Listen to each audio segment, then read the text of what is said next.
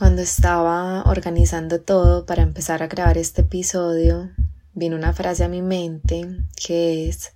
lo más difícil es empezar, entonces simplemente empecemos. Eso me pasa mucho, que estoy viviendo mi vida, no sé, haciendo cualquier cosa, bañándome,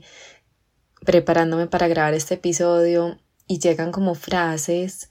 que pareciera como si alguien me las estuviera diciendo que casi siempre esas frases se terminan convirtiendo en un post para Instagram o en inspiración para algo más. Bueno, es muy raro y muy lindo y muy sincrónico y decidí empezar este episodio con esa frase porque de alguna forma aplica para el tema o los temas de los que quiero hablar hoy. En realidad es uno, pero con varios caminitos, varias ramas. Y es esa búsqueda de propósito, ese confiar y caminar, ese actuar con lo que tenemos, ese cómo saber hacia dónde vamos o cómo saber cuál es el motivo por el que nos tiene acá. Y esa incertidumbre que muchas veces aparece y pienso que nos embarga a la mayoría de nosotros en algún punto de nuestras vidas, especialmente cuando la vida deja de ser tan plana o como la teníamos en mente y se producen cambios y es ahí donde aplica la frase lo más difícil es empezar, entonces empecemos. Porque a veces pensamos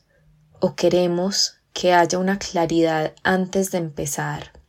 Y una pregunta que alguien me compartía en mi Instagram recientemente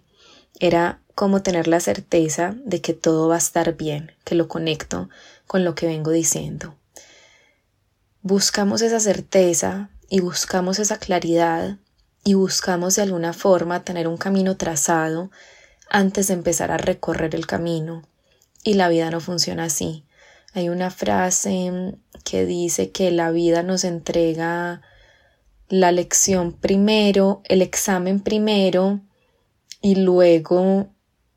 como el resultado, bueno, no sé, se me va la frase, nos entrega el examen primero o la lección y luego nos entrega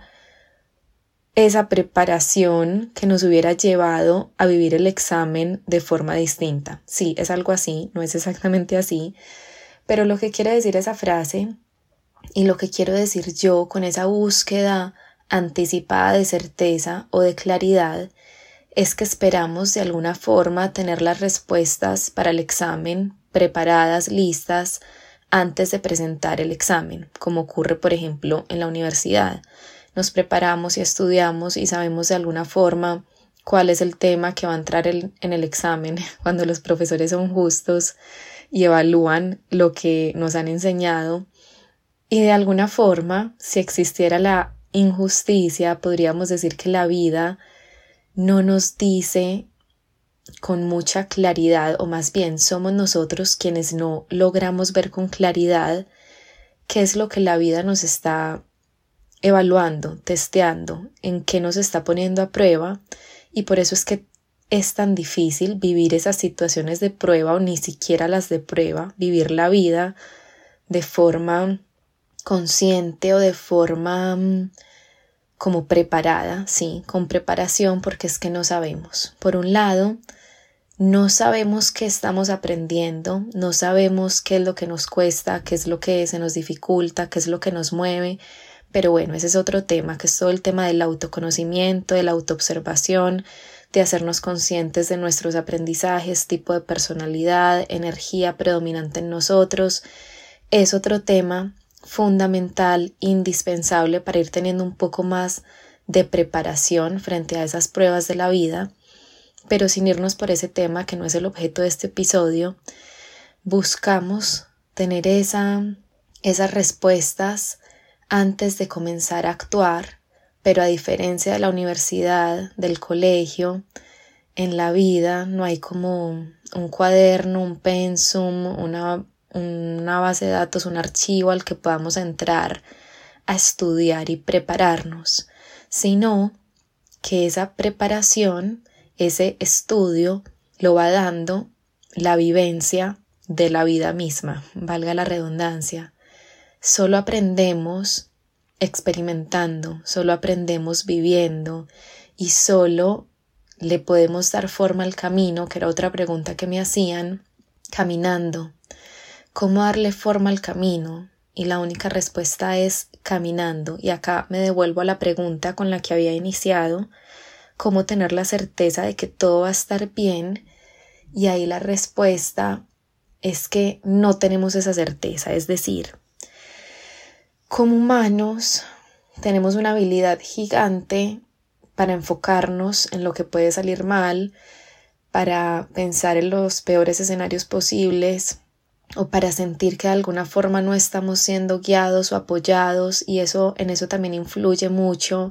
la forma en la que nos criaron, nuestro sistema de creencias, también lo que tenemos adentro dependiendo de nuestro aprendizaje en esta vida. Entonces para algunas personas será más fácil sentirse sostenidas, guiadas, mientras que para otras no. Pero en cualquier caso, lo que ocurre con la certeza es que es una prueba de fe, es un salto de fe, es un es paradójico, pero yo confío sin tener nada de certeza. Es que de eso se trata la confianza y lo repito en todos mis talleres. Se trata de lanzarnos al vacío confiando en que una red invisible está abajo esperando para sostenernos, pero como es invisible no la vemos. Entonces yo no sé que esto va a salir bien. Yo no sé qué vaya a pasar si salto, si me lanzo de este vacío, si si simplemente doy este salto que me asusta tanto que ni siquiera debe ser un salto grande, es decir, no es como la analogía de saltar al vacío, no, son pasos que en realidad pueden ser muy chiquitos en nuestra cotidianidad, decir que no, decir que sí, pedir ayuda, no pedir ayuda tanto, expresar ternura, expresar lo que siento, no expresarlo todo. Son pequeños saltos que nos asustan y nos asustan precisamente porque es a lo que no estamos acostumbrados, porque son formas nuevas, porque son formas que a pesar de ser aparentemente sencillas, no sé, si a alguien se le dificulta expresar ternura, tocar a otro o abrazar a otro o expresarle a ese otro,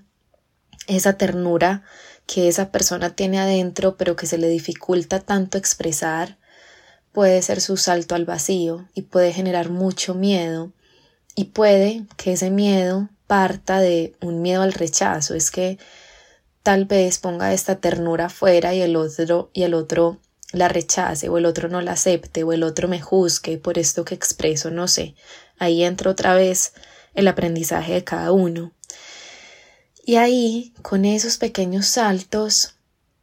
nunca tenemos certeza o nunca tendremos certeza de voy a encontrar en el otro esta aceptación o no me voy a encontrar con este juicio al que tanto le temo o voy a arriesgarme a tomar tal decisión y esto va a salir bien. No lo sabemos y por eso es que se llama confianza, por eso es que se llama fe. Y por eso es que es tan difícil la vida porque no sabemos y solo aprendemos, solo vamos llenándonos de esa certeza, de esa fe, de esa confianza a medida que vamos saltando y viviendo y experimentando la vida con su dificultad y con su dolor y dándonos cuenta de que salió bien. Pero ese salió bien es distinto a lo que tenemos en nuestra mente, es decir, en nuestra mente que algo salga bien significa que salga como yo quiero, que fluya, que sea fácil, que no requiera mucho esfuerzo o que no me genere dolor o que mm, se dé como estaba en los planes. Pero ese no es el mismo bien que tiene la vida. Bien para la vida significa necesario para mí, necesario para mi proceso de aprendizaje. Y por eso es que todo, si ocurre,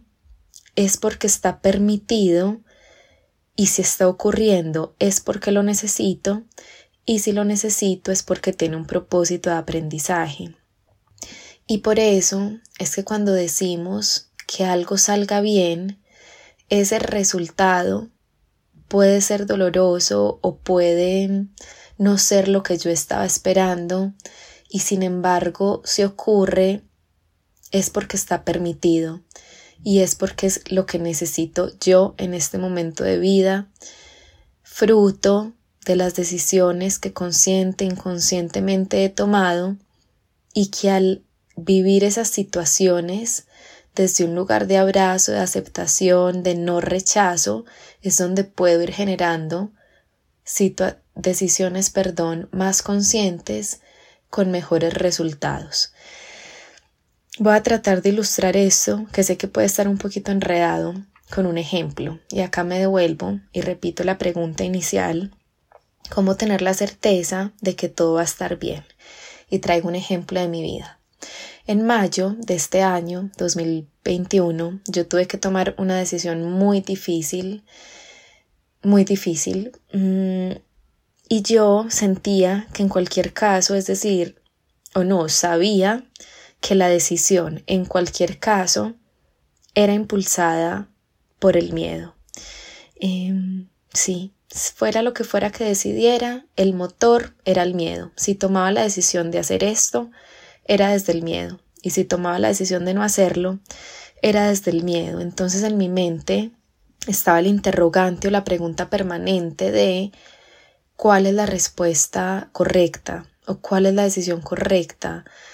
cómo hago para no equivocarme, porque en últimas yo también y todos como seres humanos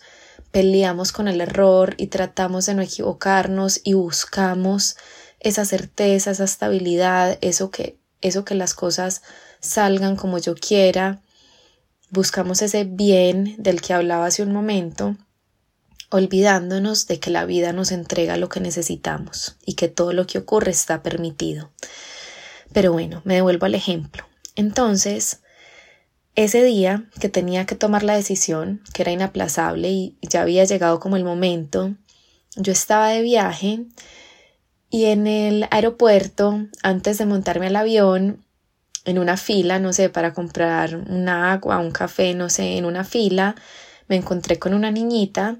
y esa niñita me miró mucho. Es decir, sí, se quedó mirándome como fijamente. Yo la miré, era muy linda, tenía unos ojos grandes, gigantes, hermosos. Y ya, bueno, al momento de tomar la decisión, que ya, o sea, ya yo había tomado un avión, ella ya habría tomado su avión, ya habíamos llegado a otro lugar. Al momento de tomar la decisión que había salido del aeropuerto, es decir, hubo mucho movimiento, yo llegué al lugar como en el que listo, la decisión debía ser tomada y me volví a encontrar a la niña. La diferencia es que esta vez la niña se había quitado la chaqueta con la que la vi la primera vez y en su camiseta tenía una mariposa, una mariposa azul estampada. A lo largo como de ese momento, antes de ver a la niña de que apareciera ahí con su camiseta, yo era, yo trataba o estaba pidiendo señales, necesito como una guía, un apoyo, algo que me, no sé, me dé algo de confianza en, en esta decisión que estoy inclinada a tomar. Y ahí apareció la niña, con su mariposa azul en su camiseta, las mariposas de alguna forma son como seres, no sé, que, que traen como mensajes o, o, así las veo yo y que fuera azul reforzaba como ese sentir porque el azul es mi color preferido y es muy especial para mí.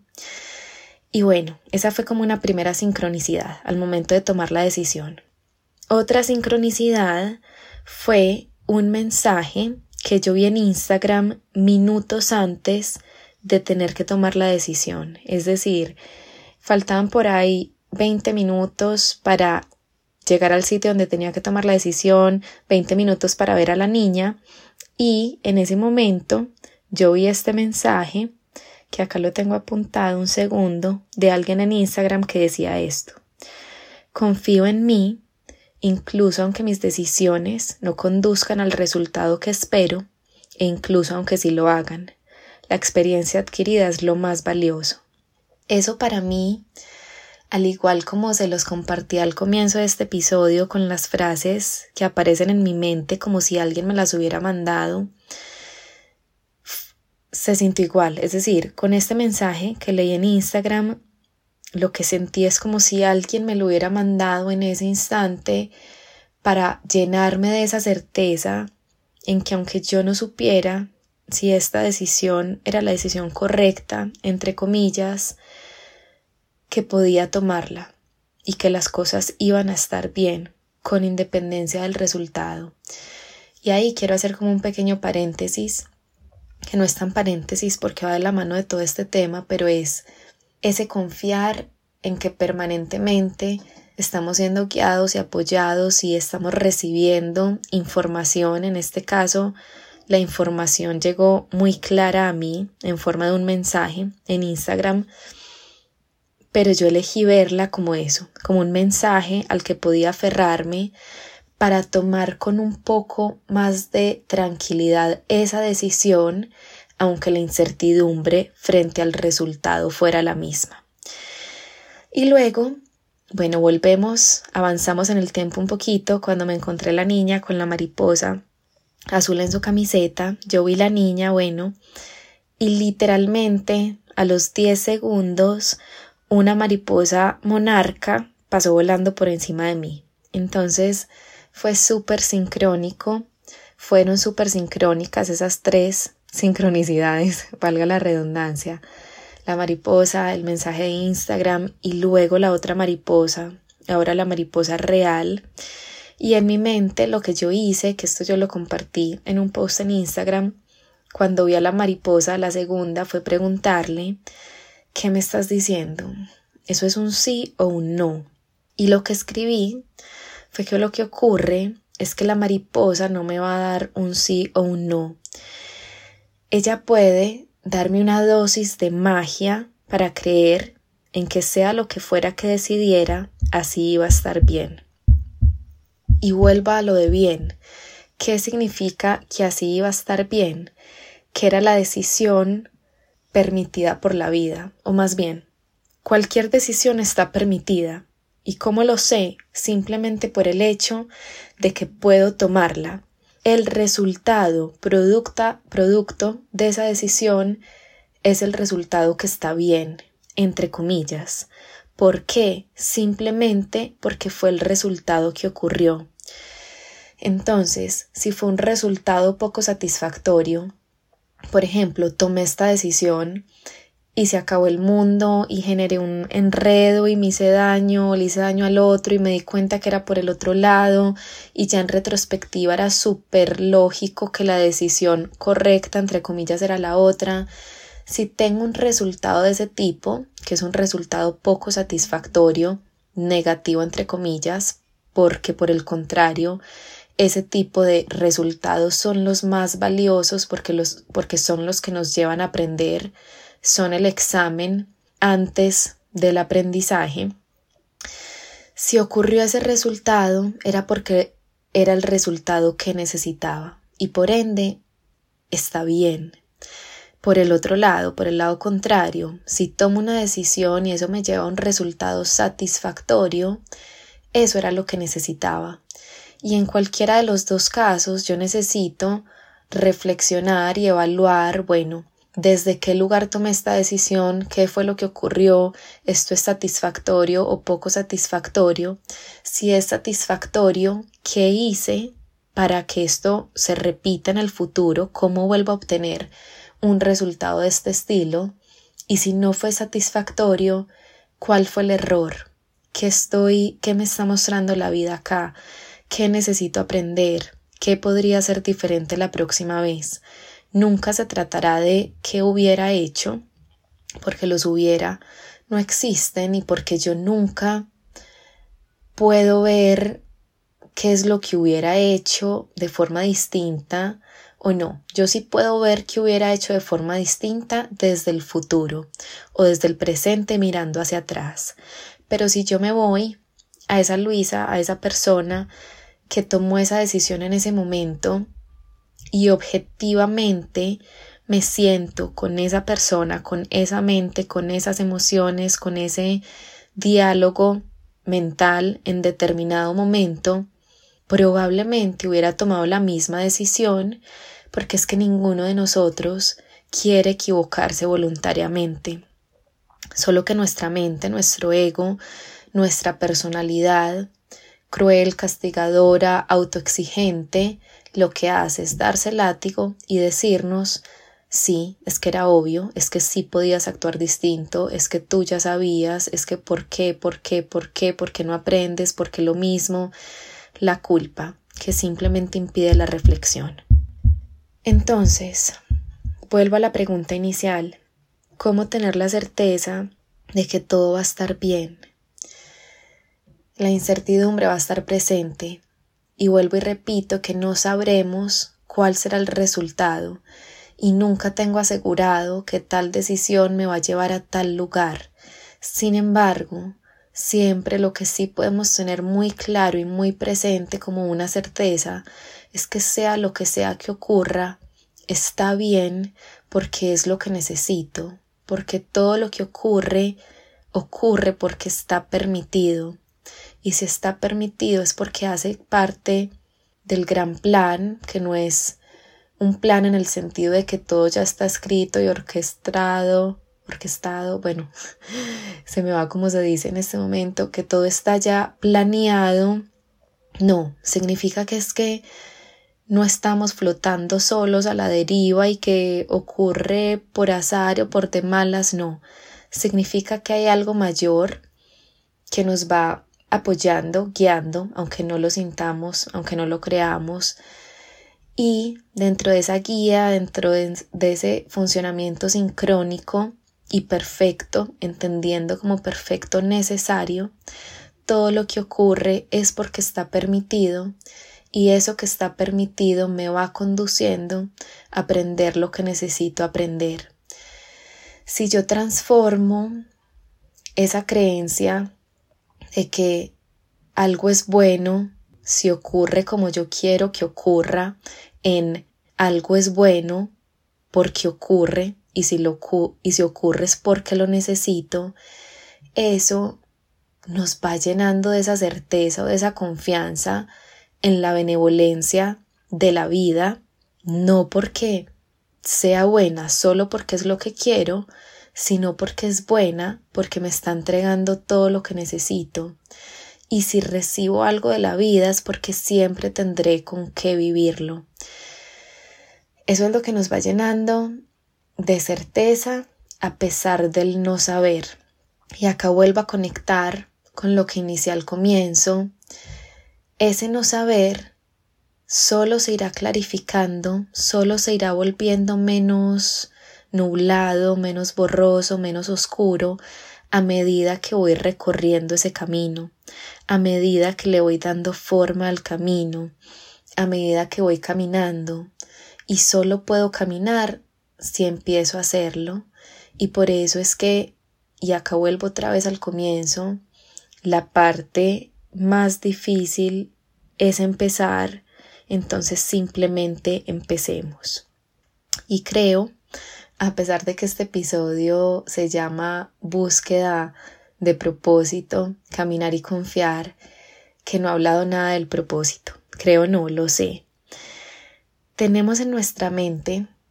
y quiero hablar de este tema a pesar de, de haber hablado recientemente en mi Instagram sobre él, quiero hablar de él porque es, es muy importante y es, es muy recurrente y gran parte del desasosiego y de la incertidumbre con la que nos encontramos y lo sé porque por mi trabajo, mis talleres, tengo la oportunidad de escuchar a muchas personas y lo sé porque ha sido mi caso. Gran parte de todo ese desasosiego, de esa mm, de incertidumbre,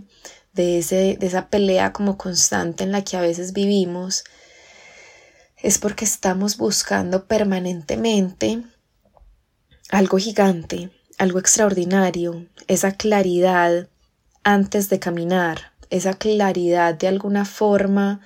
que queremos tener incorporada en nuestra mente, corazón, acciones que nos diga por este motivo es por el que estás acá y por este camino es por el que tienes asegurada tu vida, tus recursos, tu salud, tu felicidad, tu relación de pareja, lo que sea que yo quiera tener asegurado. Y eso ese buscar eso algo extraordinario, eso gigante, esa, esa claridad exacerbada, nos aleja de actuar con lo que tenemos hoy. Es decir, hay una gran creencia que es la que nos lleva a creer que mi vida solo tiene sentido si hago algo gigante, si, si hago algo grande, que ayude a otros, que le cambie la vida a otros, que resalte, que sea significativo, que no sea monótono, que no sea ordinario, que no sea lo que la sociedad me dice. Y esa es una creencia nutrido, nutrida por la sociedad que nos lleva a buscar permanentemente algo afuera, y no solo algo, sino algo grande con esas características que acabo de mencionar, y eso nos aleja de mirar lo que sí existe. Es decir,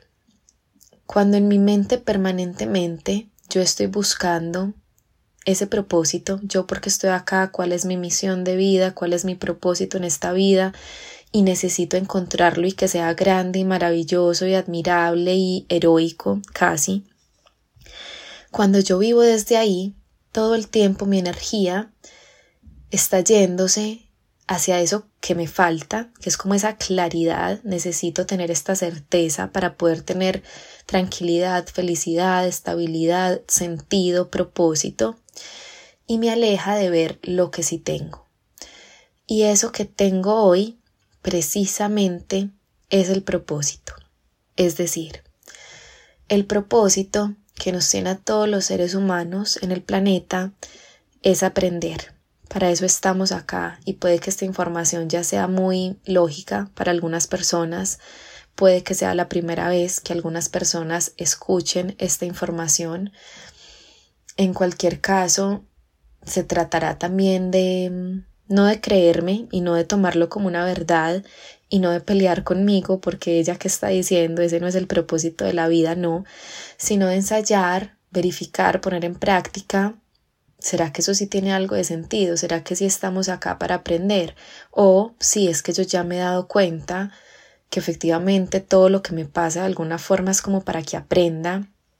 En cualquier caso,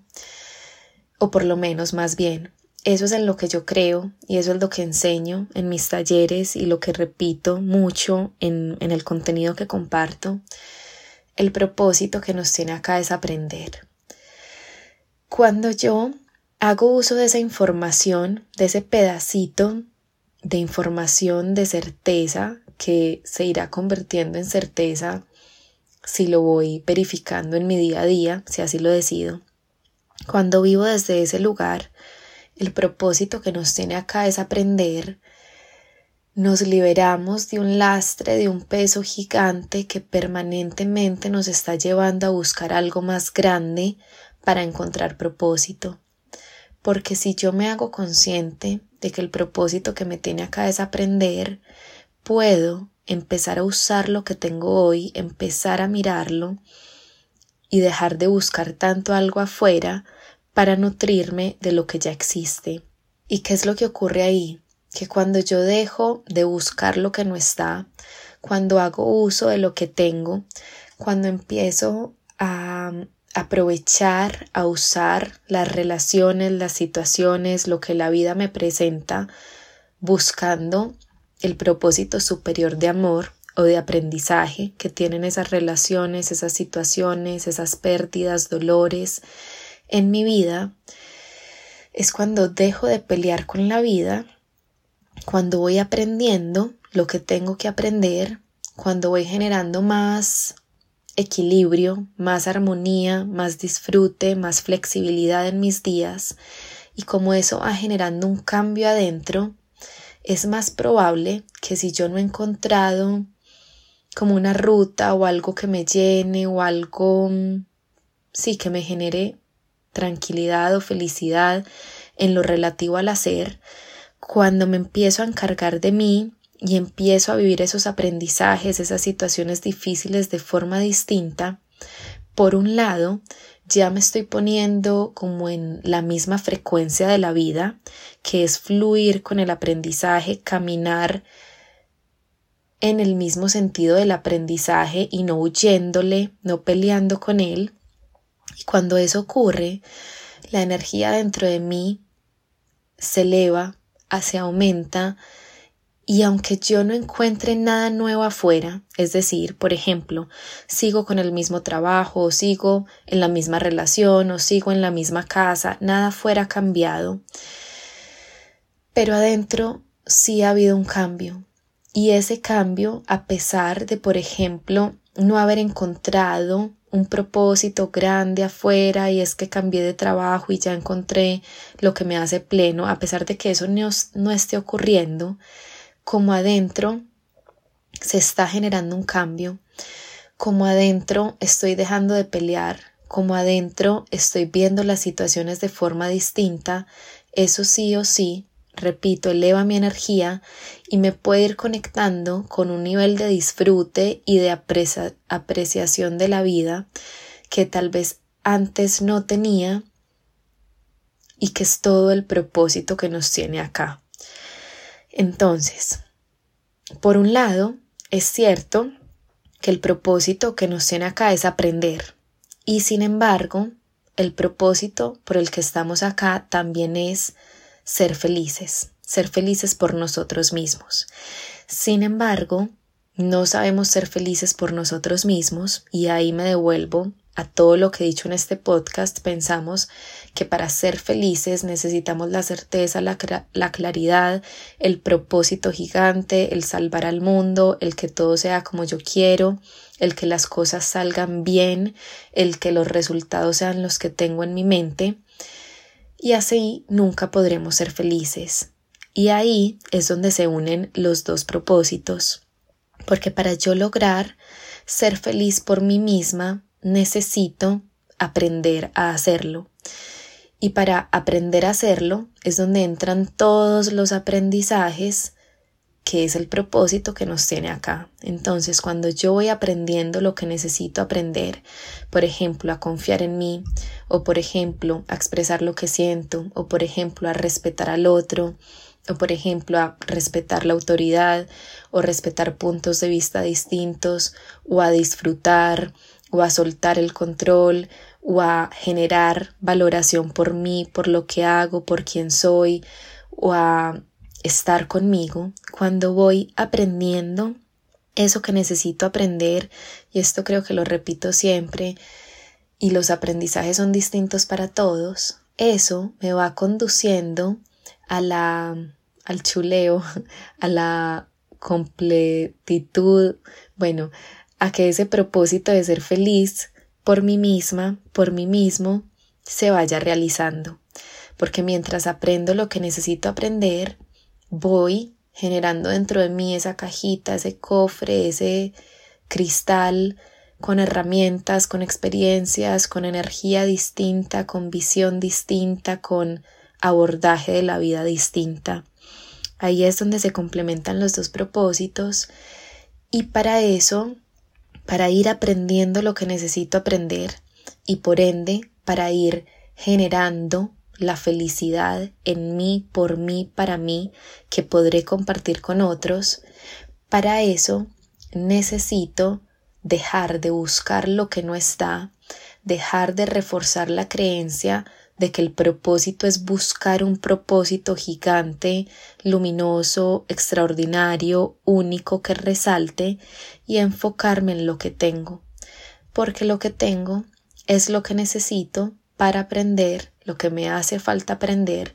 y por ende para ser feliz por mí misma sin necesitar de algo externo para lograrlo. El propósito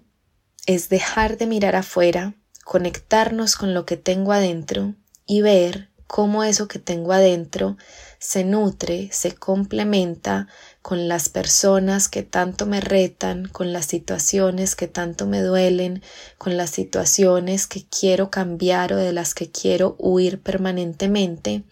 porque son esas personas, situaciones, emociones que me cuestan tanto las que me van completando, es decir, las que me van sacando de mi extremo, sacando de mi visión cuadriculada de la vida, sacando de lo que he considerado como una verdad y ampliándolo, iluminándolo con otras formas, con otras maneras, con otros colores, con otros tonos. Porque dentro del propósito que nos tiene acá, que es ese aprendizaje y esa construcción de la felicidad por nosotros mismos, es indispensable salir de los extremos y acercarnos al punto medio, al camino del medio, a la unidad, a la neutralidad. Y para eso es que vivimos todo lo que vivimos, para eso es que experimentamos dolor, para eso es que nos encontramos con esas personas, situaciones tan distintas a mí, porque eso es lo que me enseña cómo irme acercando a algo distinto, mostrándome todo el panorama gigante que tiene la vida para ofrecerme, pero que desde mi rigidez, desde mis creencias, desde mi forma de ver el mundo, no me permito ver. Y por ende, cuando no me permito ver, impido completarme, impido aprender, impido que esa felicidad que puedo construir de mí para mí sea una realidad. Es cierto que podremos ir encontrando cosas afuera, por ejemplo, en una función, en un trabajo, en, en un hobby, en, en algo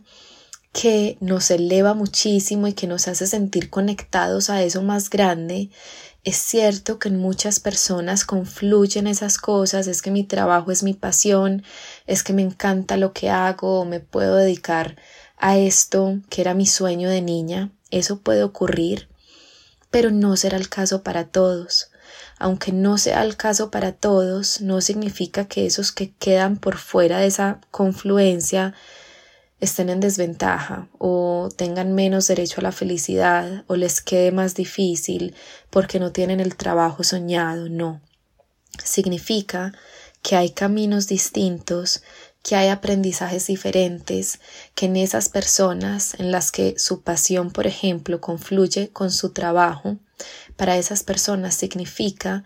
que hay gran aprendizaje en esa pasión que al mismo tiempo es trabajo para el resto de personas, que somos la mayoría, que no se dedican exclusivamente al hobby, al don, a lo que los hace dichosos y de ahí obtienen los recursos, sino que se dedican a un trabajo que tal vez no es el trabajo que se hubieran soñado de niños o que puede ser un trabajo muy confrontador, muy retador, a veces monótono, que no era lo que esperaban para esas personas, por un lado, y acá vuelvo al comienzo, si eso es lo que existe, si ese es el trabajo que hoy tengo, es porque lo necesito. Y la definición de trabajo, de función, es algo que nos genera recursos. Si esto que estoy haciendo me está generando recursos, significa por un lado que es lo que necesito y que está bien porque me permite vivir, si lo tengo, significa que hay aprendizaje para mí. Y en vez de enfocarme en pelear, en vez de quejarme permanentemente, porque la queja es como una señal que le mandamos a la vida para que nos quite lo que existe, eh, mi carro es muy malo, mi casa es muy mala, quiero otra casa, quiero una pareja distinta, porque sí, esta me ayuda mucho, es muy pendiente, pero nunca me regala flores, no sé. Cuando nos quejamos, estamos mandando un mensaje de esto no es suficiente y por ende llévatelo. Entonces, en vez de pelear con este trabajo que es valioso, con esta pareja que es valiosa a pesar de las dificultades y conflictos y de los errores que puede cometer y de lo que no me entrega que yo quisiera, en vez de enfocarme en eso que falta, puedo valorar eso que tengo como necesario para mí solo por el hecho de que existe. Y ojo, acá entran los aprendizajes distintos. Hay personas que son expertas, por ejemplo, en conformarse y en ver lo bueno de todo, por más de que sea todo menos bueno, y ahí el aprendizaje tal vez será distinto y sí será tomar una decisión para cambiarlo, pero para muchas otras personas se tratará de dejar de pelear, de aceptar, de abrazar esto que existe, que puedo reconocer como valioso, aunque no tenga, aunque no lo tenga en mi mente como un sueño, como como lo como mi ideal, como mi utopía, abrazarlo por lo que es, porque me da buenos resultados y ver el propósito de aprendizaje que eso que tengo que tengo tiene para mí y encargarme de elevar mi energía, de nutrirme de esa pasión, de ese gozo, de, ese disfrute con otras actividades que complementan eso que hago, que me llenan a mí, pero que no necesariamente son mi trabajo, que no necesariamente son ese propósito. Existen como una herramienta que nos da la vida para recargarnos, pero no significa que si no es a lo que me dedico, que entonces mi vida no tiene propósito, porque no es esto gigante que me apasiona, que me sacude todo el piso, no. Volvemos a, al hecho de que es una creencia y nos aleja de aceptar lo que hay, de abrazarlo, de encontrar el aprendizaje y de ir construyendo la felicidad por nosotros mismos. Quiero terminar diciendo que tener claro que el propósito que nos tiene acá es aprender y que tener claro que lo que tenemos es porque lo necesitamos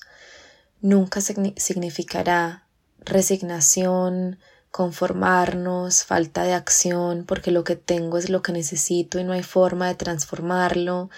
Y entonces como me dicen que no pelee y que acepte que me tiro sobre el suelo a vivir esto, no, porque ahí tampoco estamos aceptando, estamos resignándonos, que es distinto a la aceptación. La aceptación es tomar esto que tengo, reconocerlo como necesario porque lo tengo y verlo como valioso para mi proceso de aprendizaje. Tener eso claro significa que dejo de pelear con lo que existe y con mis acciones, que son acciones especialmente adentro, voy construyendo algo distinto para mí que me va acercando a esa felicidad. Y cuando digo que las acciones son adentro, no significa que permanezco estático afuera. Significa que eso distinto que voy haciendo afuera, por ejemplo, dejar de pelear, dejar de quejarme, dejar de ver a esta persona como horrible porque piensa distinto a mí y en cambio empezar a abrirme a contemplar la posibilidad de que hay otros puntos de vista, por ejemplo, al realizar esas acciones adentro en la cotidianidad, que son pequeñas entre comillas, porque si no lo hemos hecho, si es lo que nos cuesta, nos va a costar y se sentirá gigante, realizar esas acciones afuera son las que van generando ese cambio adentro que me van conectando con algo distinto que en últimas, y repito, termina siendo el aprendizaje y la felicidad que solo será felicidad porque la construyo dentro de mí con independencia de lo que ocurra afuera, recordando que felicidad no es ausencia de dolor. Felicidad es abrazar lo que hay, disfrutar lo que existe, poner lo mejor de mí, traer esa confianza que vamos cultivando porque se cultiva y contando con nosotros en medio de los momentos difíciles, sabiendo que el dolor estará presente mientras aprendamos, mientras estemos aquí, pero que ese dolor no tiene por qué excluir la felicidad, pueden coexistir y hay etapas, etapas más luminosas, etapas un poquito más oscuras, con más piedras en el camino, con más obstáculos que se presentan, no para impedir que caminemos, pero que ese caminar sea cada vez más suave con nosotros y con otros, pero al mismo tiempo más fuerte en el sentido de que no se va a quebrar si se presenta el obstáculo, la piedra, en el sentido de que no se va a demorar tanto en superar ese obstáculo porque ya no le da la vuelta, ya no elige taparse los ojos para no verlo, sino que se pone las botas y pasa por encima de él, es decir, atraviesa ese obstáculo que puede verse como un conflicto, un despido, una pérdida, una enfermedad, un cambio de vida, y al atravesarlo, al las, ponernos las botas, al pisar sobre esa piedra, al pisar esa piedra, al pasar sobre ese obstáculo, vemos que estaba puesto en nuestro camino para llevarnos al lugar donde necesitamos estar, que siempre será un paso más adelante,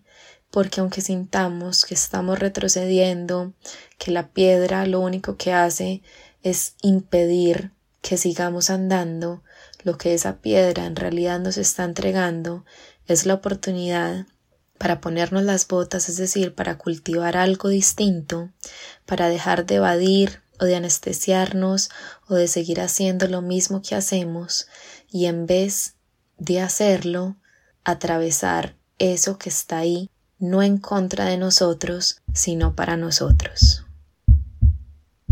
Como siempre, no olvides que somos muchos, que somos tantos, todos con un corazón latiendo en la búsqueda de lo que nos habita. Recuerda que me puedes seguir en Instagram, arroba luisarrobledo.r para más reflexiones. Ahí puedes encontrar los distintos talleres que ofrezco, donde hablamos de este tema y de una cantidad de temas que nos apoyan en vivir la vida de una forma distinta, sin tanta lucha, con más compasión, con más conciencia. Un abrazo y muchísimas, muchísimas, muchísimas gracias por escucharme.